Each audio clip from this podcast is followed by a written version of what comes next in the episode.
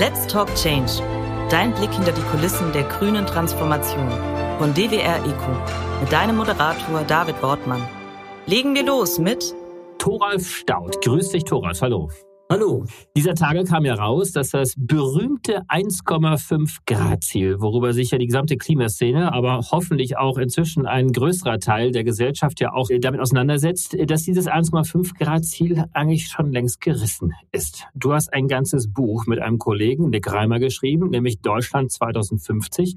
Und ihr habt euch einfach mal angeschaut, wie sich denn unser Leben in Deutschland verändert. Also ganz real. Wie hast du denn diese Nachricht jetzt aufgenommen dieser Tage, beziehungsweise kannst du sie auch nochmal so ein bisschen einordnen? Genau, man muss auf jeden Fall besorgt sein, aber man kann nicht sagen, wir haben das Ziel jetzt gerissen. Ähm, das Ziel äh, ist ja definiert 1,5 Grad Erwärmung und das misst die Klimatologie nicht an einem einzelnen Monat, an einem einzelnen Tag oder einem einzelnen Jahr, sondern über einen Zeitraum von mindestens 30 Jahren. Das heißt, man müsste jetzt einen Mittelwert äh, von 30 Jahren ziehen und in dem sind wir zum Glück noch nicht über anderthalb Grad. Aber wir sind inzwischen bei 1,1 ungefähr, 1,2 Grad. Also wir sind verdammt nah dran an der Grenze. Viel Raum, viel Luft nach oben ist nicht mehr. Und tatsächlich, nach allem, was man wissen kann, werden wir das 1,5 Grad Ziel in den nächsten zehn Jahren reißen. Und man kann aus den Modellen tatsächlich schon ziemlich verlässlich schauen, wie in 30 Jahren im Jahr 2050 das Klima weltweit oder auch in Deutschland sein wird. Und das haben wir für das Buch gemacht.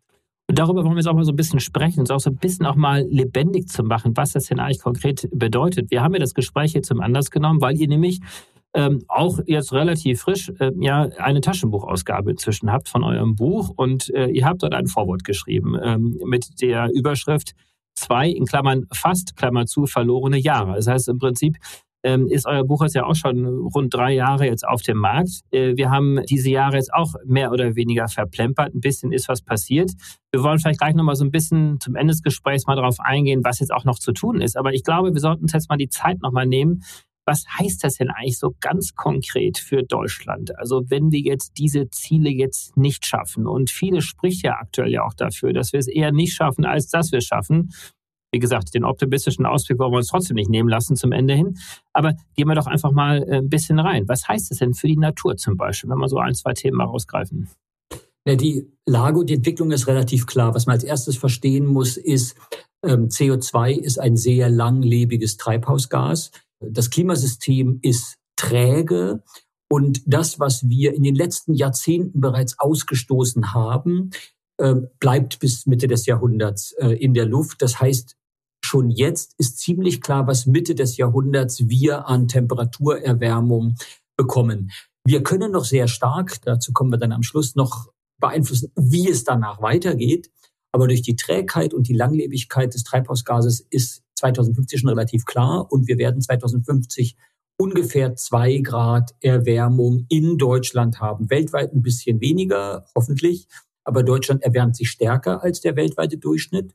Zwei Grad mag nicht viel klingen, aber tatsächlich im Buch haben wir dann in 14 Kapiteln beschrieben, was es für verschiedene Sektoren bedeutet ähm, von Landwirtschaft über die Forstwirtschaft, Gesundheit, die menschliche Gesundheit, die Wasserversorgung, die Wirtschaft, die Infrastrukturen. Aber du hast nach der Natur gefragt. Was wir schon jetzt sehen, was die Forschung schon längst nachweisen kann, ist, dass ein wesentlicher Teil der traditionellen Arten in äh, Deutschland Probleme hat mit der Hitze, mit der Trockenheit. Man sieht es, wenn man durch den Wald geht, ja, ähm, nach äh, in Brandenburg vier, fünf Jahren äh, Dürre sind die Wälder stark äh, geschädigt. Man sieht bei einzelnen Tierarten, dass sie mit den Temperaturen Schwierigkeiten haben. Andere leider Arten, die ähm, als Forstschädlinge oder als Landwirtschaftsschädlinge ähm, oder als Überträger von Krankheiten sich für Menschen auszeichnen, äh, Mücken, die sozusagen finden Wärme gut. Äh, dadurch haben wir eine Zunahme, ja, kann man so sagen, eine Zunahme von Arten, die wir nicht so gut finden und eine Abnahme von Arten, die wir eigentlich ähm, für die Artenvielfalt, für das stabile ökologische Netz, aber eben auch für eine wirtschaftliche Nutzung in Landwirtschaft oder in Forstwirtschaft brauchen. Also da kommen wir durch die Verschiebung der Arten in wirklich große Probleme, die man im Detail noch gar nicht absehen kann. Äh, es fällt ja zusammen mit einer zweiten Krise, die Klimakrise, mit der Artenkrise. Wir haben sowieso seit Jahrzehnten rasant zurückgehende Artenvielfalt, vor allem durch äh, den Pestizideinsatz in der Landwirtschaft, durch die intensive Landwirtschaft, ähm, durch die Zerstückelung von Flächen. Also da kommen zwei Krisen zusammen und das, was der Klimawandel uns bei der Artenvielfalt beschert, kommt auf die dortige Krise noch obendrauf. Ich habe ja jetzt nicht äh, ohne Grund mit der Natur angefangen, also quasi unserer Umwelt, die sich verändert durch den Klimawandel, weil das ja auch immer schön so als Beispiel auch dann genannt wird, äh, wenn dann äh, Gletscher abschmelzen, dass es Dürren gibt. Aber trotzdem ist das so abstrakt für viele Menschen dann doch erstaunlicherweise. Denn die Umwelt ist ja so etwas wie die Welt, die uns umgibt. Aber der Rückbezug zu uns als Mensch, das fällt den Menschen dann doch relativ schwer. Was ändert sich denn für den Menschen, wenn jetzt die Hitze kommt? Naja, wir haben äh, im Buch ganz bewusst mit dem Kapitel Gesundheit angefangen, mhm. ähm, weil, wie du sagst, viele Leute interessieren sich vor allem für das, was sie betrifft und äh, für Gesundheit im Besonderen. Und da ist völlig klar, ähm, da lassen die Klimamodelle keinen Zweifel dran, wir werden viel mehr Hitzewellen bekommen. Das konnte man in den letzten Sommern schon ahnen, 2018, 2019, aber auch 21, äh, das letzte Jahr. Diese Hitzewellen werden häufiger, sie werden länger andauern und sie haben höhere Spitzenwerte. Also sie gleich in drei Dimensionen werden sie schwieriger. Und da mag man an so einem kühlen, grauen Februartag sagen, ach Mensch, ist doch schön, wenn es ein bisschen wärmer wäre oder ich freue mich auf den Frühling. Naja, Hitzewelle ist eben was anderes als Frühling. Wir haben als Mensch mit unserem Körper tatsächlich Limits von Temperaturen, mit denen wir umgehen können, wo wir mit Schwitzen darauf reagieren können. Und da kommen wir künftig an immer mehr Tagen, in immer mehr Sommern wirklich an die Grenzen dessen, was ein gesunder Organismus leisten kann. Was ähm, Vorerkrankte oder Alte oder auch äh, Kleinkinder, Säuglinge, Schwangere das sind äh, Temperaturen, die wir künftig haben werden, die für die wirklich gesundheitsschädlich sind. Ähm, das haben wir in den letzten Jahren schon gesehen. Man sieht eine Übersterblichkeit äh, in heißen Sommern. Darauf muss sich das Gesundheitswesen vorbereiten. Aber auch das sagt sich so einfach darauf vorbereiten. Ähm, unser ganzer Gebäudebestand, die Art, wie wir bauen, die Art, wie wir leben, die Art, wie wir über Jahrhunderte in Nord-Mitteleuropa alle unsere Infrastrukturen ähm, hier gebaut haben, sind schlicht und einfach auf die Hitzen der Zukunft nicht ausgelegt. Ein letztes Beispiel, eine große Veränderung wird auch sein, äh, die Nachttemperaturen. Üblicherweise, der Körper braucht Erholungsphasen und die bekommt er üblicherweise in der Nacht, wenn es kühler wird. Früher gab es in Deutschland die sogenannten tropischen Nächte praktisch nicht. Die heißen tropischen Nächte, weil es sie nicht hier gab, so nennen die Meteorologen Nächte, in denen die Temperatur nicht unter 20 Grad sinkt. Wir kennen diese Nächte, wenn es heiß ist, man sich äh, im Bett wälzt, nicht einschlafen kann, nur ein äh, Bettlaken hat, sich quält, morgens gerädert aufwacht. Diese Nächte, die werden auch in den Hitzewellen der Zukunft mehr weil es eben auch nachts sich nicht mehr abkühlt. Und damit umzugehen, mit Gebäuden, die tatsächlich ähm, darauf nicht ausgelegt sind, schön große Fenster nach Süden haben. Ja, ähm, auch das war im historischen Klima in Nordeuropa eine super Idee, um schön Licht und auch Wärme in die Gebäude reinzukriegen. Künftig ist das ein Riesenproblem. Die Gebäude heizen sich auf und haben halt nachts auch keine Gelegenheit mehr, sich runterzukühlen. Die Städte sind äh, für ein anderes Klima gebaut worden. Den Städten selber habt ihr auch ein eigenes Kapitel auch gewidmet. Ähm, du hast jetzt auch schon Bezug darauf genommen. Auf was müssten sich denn die Städte sonst noch vorbereiten? Es ist ja nicht nur die Hitze, sondern wir haben ja auch vor allen Dingen Extremwetterlagen. Wir haben es ja gesehen. Wann war es? 21. Ähm, die Zeit äh, ist jetzt auch schon wieder äh, vorangeschritten im Ahrtal, wo dann die großen Stürme beziehungsweise auch Überflutungen auch kamen. Also wir haben ja auch viel mit Wasser zu tun dann. Genau, das ist die zweite sehr, sehr klare Veränderung, die wir bekommen werden. Wir bekommen andere Niederschlagsmuster. Wir bekommen im Jahresdurchschnitt, so sagen es die Modelle, ein bisschen mehr Niederschlag sogar. Wir bekommen aber sehr wahrscheinlich im Sommer längere Trockenphasen.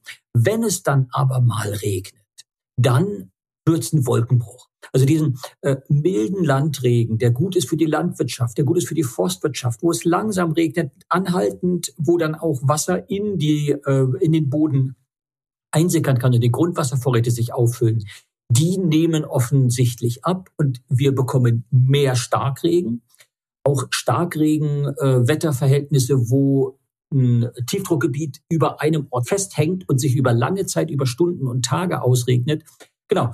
Und dann kommt sowas raus, wie wir es im Ahrtal gesehen haben, mit Wassermassen, die bei einem kühleren Klima nicht aufgetreten wären. Der Zusammenhang ist halt einfach, ist einfache Physik, ja. Wärmere Luft kann mehr äh, Feuchtigkeit speichern. Und wenn mehr Feuchtigkeit in der Luft hängt, dann kommt äh, bei einem Gewitter, bei einem Starkregen eben auch mehr runter. Und auch darauf sind nicht nur das Ahrtal äh, nicht vorbereitet, sondern auch die Städte mit ihren Kanalisationen, mit den U-Bahn-Schächten. Die Keller werden regelmäßig künftig äh, volllaufen. Ähm, die ganze Entwässerungsinfrastruktur ist auf diese Starkregen nicht ausgelegt. Und wir werden wirklich viel häufiger lokale ähm, Überschwemmungen haben. Es wird nicht jedes Jahr das Ahrtal treffen und es wird nicht jede Stadt jedes Jahr treffen. Aber an so eine Bilder wie im Ahrtal ähm, oder vor ein paar Jahren in Berlin, ähm, wo dann tatsächlich auch U-Bahn-Schächte voll liefen oder das Wasser auf den Straßen stand. In Münster gab es schwere Starkregen schon. Das wird auch in unseren Breiten leider normal werden. Kannst du dich jetzt mit all diesen Szenarien, die du jetzt beschrieben hast, die man ja nochmal sehr viel besser auch in eurem Buch ja auch nochmal nachlesen kann, äh, trotzdem zu einer Aussage hinreißen lassen, wo es sich denn in Zukunft in Deutschland am sichersten leben lässt? Das kommt darauf an, wie du sicher definierst. Ähm, es gibt in Deutschland sehr unterschiedliche Betroffenheiten durch den Klimawandel. Ähm, sicher ist man nirgendwo. Also alle Gegenden werden was abbekommen. Aber es gibt Unterschiede. Hitze, wenn man Hitze ganz besonders doof findet, dann sollte man nicht im Oberrheingraben äh, leben. Das ist heute schon ein Hitze-Hotspot. Also ähm, Freiburg, Mannheim, äh, hoch den Rhein bis an die Kölner Bucht. Da wird es besonders heiß, aber auch in der Lausitz, in Brandenburg und Berlin, da wird ein Hitze-Hotspot noch stärker sein. Ähm, der Anstieg der Meeresspiegel, klar, der ist äh, an den Küsten besonders zu merken, wo aber, ähm, also in Nordwestdeutschland, äh, ist die Hitze am wenigsten stark, die Hitzezunahme. Ähm, aber eben, da bekommt man dann den Meeresspiegelanstieg. Die Zunahme der Starkregen, tatsächlich da äh, ist es nicht möglich zu sagen, hier oder da oder dort. Ähm, da muss man sehr auf die Topografie gucken. Also in Mittelgebirgen, typisch das Ahrtal, da wird es künftig gefährlicher zu sein, weil man wirklich viel häufiger mit Starkregen rechnen muss. Was früher, ich sag mal, alle 500 Jahre einmal vorkam, ist dann künftig, wenn man Pech hat, alle 50 Jahre dran. Und das, was historisch äh, eine 1A-Siedlungslage war, ja, also über äh, Jahrhunderte im Mittelalter in äh, Deutschland sind viele Städte, Dörfer in diesen Tälern, in den Mittelgebirgen gewachsen. Logisch, da hat man frisches Wasser gehabt. Da konnte man seine Wassermühle äh, an den Fluss stellen. An den Hängen konnte man Lebensmittel, Genussmittel anbauen. Ja, das war historisch eine äh, super Wohnlage. Wenn da einmal in 500 Jahren eine äh, große Flut durchging, okay, hat man hinterher die Gemeinde wieder aufgebaut. Künftig, wenn das alle 50 Jahre vorkommt, dann ist es kein guter Deal mehr. Dann ist das tatsächlich keine tolle Wohnlage mehr. Und da muss man sich wirklich großräumig angucken, wo sind ja gute äh, Gegenden zum Beispiel auch für eine Wirtschaftsansiedlung. Wir haben für unser Wirtschaftskapitel mit einem Risikoberater von Marsh Deutschland gesprochen, einem großen Wirtschaftsversicherungsmakler und äh, Risikokonsultant. Und der sagt, sie haben schon heute Klienten, die sich ganz genau angucken, wo stellen wir denn eine neue Produktionsanlage hin, wenn wir expandieren müssen ähm, so eine Anlage baut man ja nicht für zehn Jahre, ähm, äh, einen Standort auch nicht für 40 Jahre, sondern für 80 Jahre oder so. Und da muss man dann schon gucken, wo sind dann die Küstenlinien? Welche jetzt kleinen Flüsse werden dann regelmäßig über die Ufer treten? Und er sagt, er rät Kunden schon jetzt, die in Norddeutschland sind, regelmäßig ähm, sich nach anderen Standorten umzugucken, weil eben tatsächlich das Risiko ähm, an vielen Standorten wird künftig größer. Wirtschaft ist ein gutes Beispiel. Vielleicht kannst du auch noch ein, zwei weitere Indikatoren mit einbringen, wie das auch in der Wirtschaft angekommen ist. Äh, Im weitesten Sinne, klar, Tourismus ist auch ein Wirtschaftsfaktor. Ist denn sowas auch im Tourismus schon angekommen? Also wenn es jetzt bei den großen Reiseveranstaltern darum geht, die Reisen äh, zu planen über die nächsten Jahre wahrscheinlich auch hinweg. Kreuzfahrtschiffe sind ja auch mal ein beliebtes Thema in diesem Kontext. Also das ist das Gefühl, dass es auch in anderen Branchen angekommen ist, dass, jetzt, dass man sich jetzt, dass man das nicht wegdrücken kann, dieses Thema, sondern es auch einen realen Effekt auf das eigene Business hat. Das kann man schon lange nicht mehr wegdrücken. Ich bin, seit das Buch erschienen ist, regelmäßig ähm, auf äh, Konferenzen, Kongressen, ähm, auch bei Unternehmen eingeladen. Klar, beim Tourismus ist es das nächstliegende, weil äh, Wettermuster sich verändern und man Tourismus stark abhängig macht vom Wetter. Es ist ganz klar die typischen Mittelmeerdestinationen, ja, äh, Italien, Griechenland, äh, Türkei, Nordafrika wird viel, viel heißer sein, so heiß, dass man da nicht mehr entspannt Urlaub machen will. Ähm, und man wird eher äh, nach Norden, vielleicht an die Ostsee, äh, vielleicht nach Skandinavien verreisen, wo aber schon heute, das sagen dann dort die Tourismusmanager, die Infrastruktur und die Belegungszahlen am Limit sind. Also auch da ist ja jetzt schon Overtourism. Aber man darf nicht nur auf die einfachen Ideen kommen, sondern verstehen äh, muss man, Klimawandel bedroht wirklich die gesamte Wirtschaft. Wir haben sie für, für das Wirtschaftskapitel zum Beispiel BASF besucht in Ludwigshafen. Mhm. Die haben mit einem Riesenaufwand ihr äh, großes Chemiewerk, dort das äh, Riesengelände in Ludwigshafen, ausgelegt auf Hochwasser am Rhein, ja, weil das ist da ein historisch gut bekanntes ähm, Extremwetter. Als dann jetzt aber die Niedrigwasser häufiger wurden, Dürren im Sommer und wenig äh, äh Wasser im Rhein, haben sie gemerkt, hoppla, darauf sind wir nicht vorbereitet. Es fehlte ihnen an Kühlwasser, die mussten Anlagen runterfahren. Ähm, die Rheinschifffahrt musste runtergefahren werden, äh, was für den Nachschub und für die Abfahrt der Produkte ein Riesenproblem war. Ähm, also Lieferketten werden durch den Klimawandel viel, viel weniger verlässlich. Internationale sowieso, aber das ist ja mal interessant, Torolf. Da würde ich ganz gerne mal kurz einhaken. Mhm. Also auch am Beispiel äh, BSF, die ja jetzt auch in den letzten Jahren, auch nach diesem Angriffskrieg äh, Russland auf die Ukraine, trotzdem ja nach äh, sicheren Gaslieferungen ja auch äh, gerufen haben. Die Abwanderung der Industrie stünde bevor, wenn dort jetzt nicht ganz, ganz schnell auch neue Gaskraftwerke auch mit neuen Lieferquellen gebaut werden. Und äh, trotzdem macht sich das gleiche Unternehmen darüber Gedanken, wie man sich gegen den Klimawandel schützt. Also findet das, ist das irgendwie so eine kognitive Dissonanz, die da immer noch da ist in den Konzernetagen einiger Unternehmen? Oder ähm, wird da auch vielleicht einfach mal eins und eins zusammengezählt bei, bei BASF, dass man vielleicht beim nächsten Mal, wenn es darum geht, nach äh, Energieversorgungssicherheit zu rufen, dann man eben dann nicht gleich auf die fossile äh, Energiequelle kommt, sondern versucht, noch mehr Anstrengungen zu machen, im Bereich erneuerbarer Energien auch zu tun. In vielen Unternehmen sind es wahrscheinlich unterschiedliche Abteilungen, die sich damit befassen und wo unterschiedlich stark gewichtet wird. Im Großen und Ganzen habe ich aber in der Wirtschaft eine Menge Aufmerksamkeit für das Thema gefunden. Mehr als in der breiten Öffentlichkeit und mehr als in weiten Teilen der Politik. Weil sozusagen die Unternehmen, die sehen das schon jetzt, die sehen, dass sie ihre ähm, Businessplanung, ihre Investitionsplanung auf andere Klimaverhältnisse anpassen müssen. Bei BASF tatsächlich gucken die genau hin, wie sind denn die Hitzeverhältnisse äh, Mitte des Jahrhunderts und wie müssen wir dann unsere Kühlaggregate, die wir ja heute bauen, äh, in so Anlagen dann auslegen. Ich habe mit 50 Hertz gesprochen, einem großen Übertragungsnetzbetreiber für das Energiekapitel. Haben wir auch im Buch, wie wird sich denn die Energieversorgung durch die Folgen des Klimawandels verändern? Und der sagt, es ist völlig normal. Transformatoren, Hochspannungsleitungen, die Masten ihrer Hochspannungsleitungen legen die schon heute für andere Windlasten und für andere Sturmereignisse aus, als sie es historisch getan haben, weil völlig klar ist, dass künftig mit häufigeren und stärkeren Unwettern gerechnet werden muss. Und wenn man dann ein resilientes Energiesystem haben will, ja, dann muss man sich darauf vorbereiten. Und die Firmen, die tun das längst. Ähm, ich würde mir wünschen, dass sie das auch öfter mal sagen oder öfter die äh, Folgen, die es hat, auf Preisgestaltung, auf die Stabilität von Jobs, äh, die auch mal klar zu machen. Ein letztes Beispiel noch aus dem Wirtschaftskapitel. Ähm, dieser schon erwähnte Risikoberater von Marsch Deutschland äh, sagte mir, Herr Staud, was meinen Sie, was das größte Klimarisiko für die deutsche Wirtschaft ist? Ich wäre nie drauf gekommen. Er sagte, die Hitzewellen der Zukunft in Kombination mit den typischen Leichtbauhallen, die wir haben. Ja, das ist ja die übliche äh, Bauart in den Gewerbegebieten. Man sieht es an der Autobahn, an den Bahnlinien, ähm, die großen äh, Logistikzentren, aber auch die ganzen Mittelständler. Die stellen sich da ja Blechdosen hin, äh, salopp gesagt. Ja, ist billig gebaut, schnell gebaut, genau. ja. Im historischen Klima von Nordeuropa funktioniert das. Ähm, Im Winter, wenn es kühl wird, heizt man mit der Abwärme der Maschinen, ja, und im Sommer, wenn es mal wärmer wurde, macht man die Tore auf und lässt den Wind durchstreichen.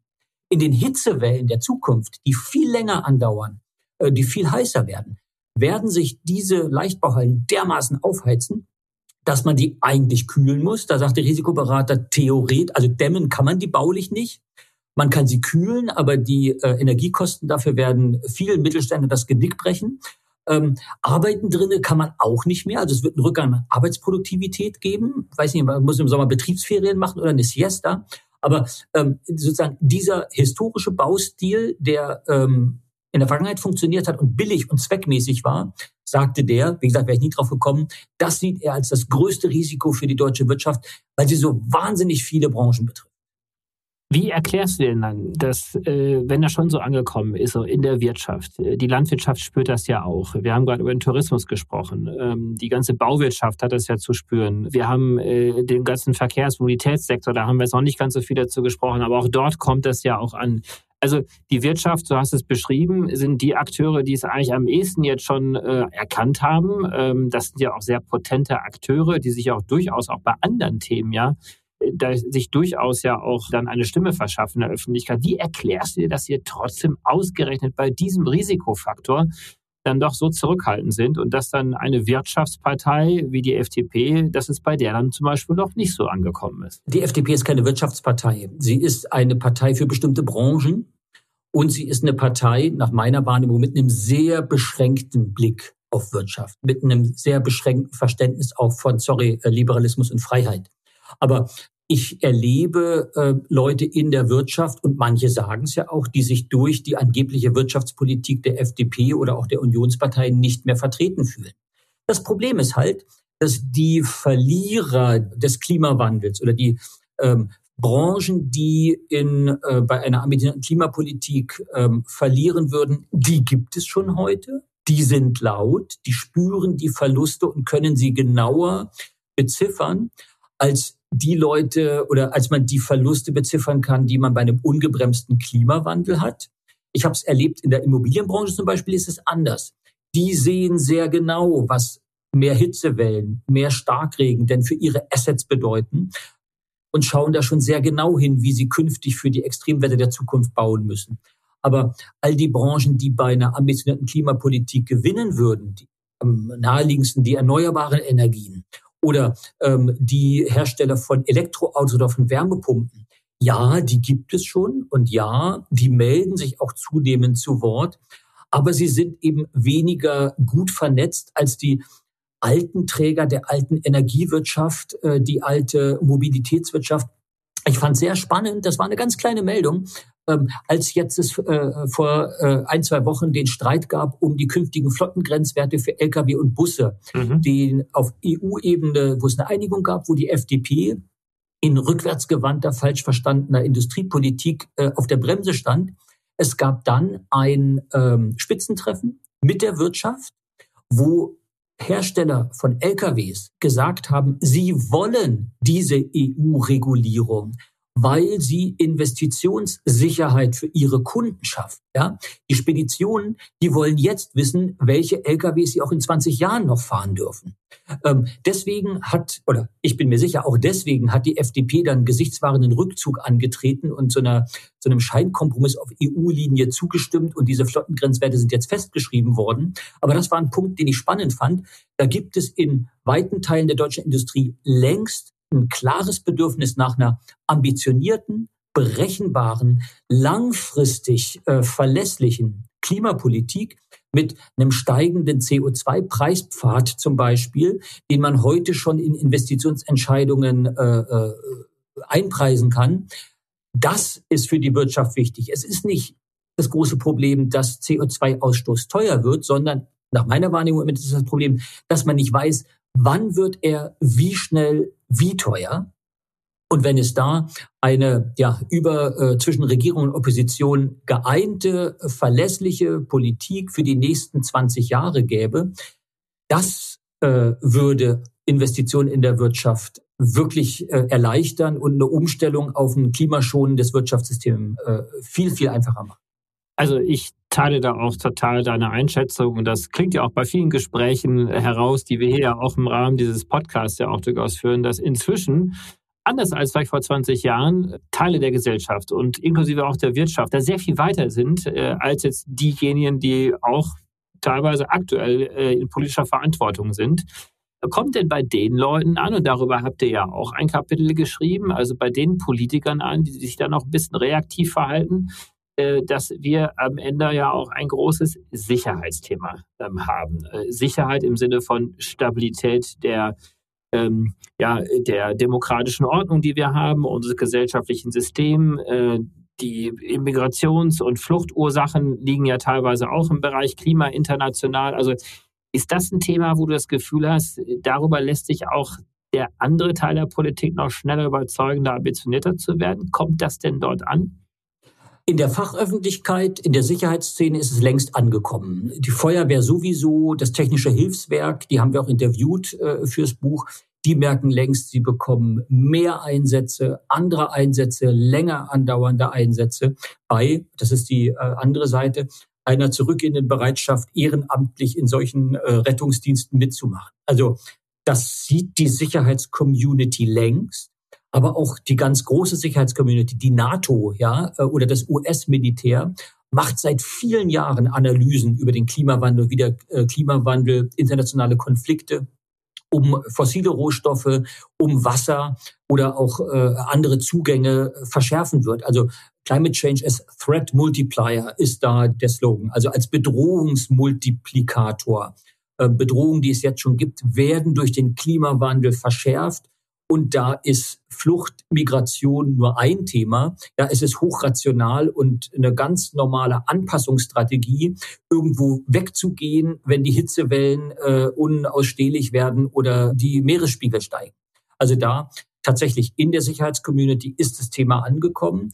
Es wird nach meiner Einschätzung in anderen Ländern offener diskutiert. In Deutschland gibt es historisch so eine Zögerlichkeit, über nationale Interessen zu reden und Sicherheitspolitik zu machen.